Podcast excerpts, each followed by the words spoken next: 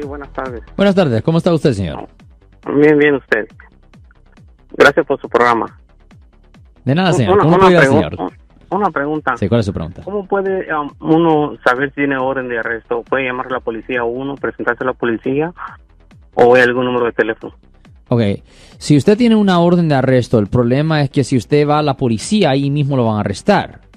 So, no es buena idea ir directamente a la policía. Y la otra cosa que es malo es que si usted llama a la policía para preguntar si usted tiene una orden de arresto, ellos no le van a dejar saber a usted. Es el, dilema. ¿Entiende? Si usted llama, ellos no le van a decir. Y si usted va en persona, ahí mismo lo, lo arrestan. So, es necesario verificar con la corte. Es muy importante verificar con la corte. A veces un abogado puede ir a la corte para revisar el registro, para verificar si la persona tiene una orden de arresto o no.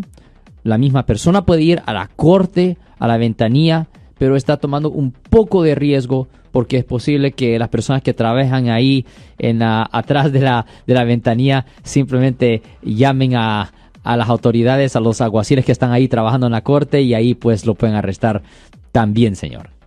Yo soy el abogado Alexander Cross. Nosotros somos abogados de defensa criminal. Right. Le ayudamos a las personas que han sido arrestadas y acusadas por haber cometido delitos. Si alguien en su familia o si un amigo suyo ha sido arrestado o acusado, llámanos para hacer una cita gratis. Llámenos para hacer una cita.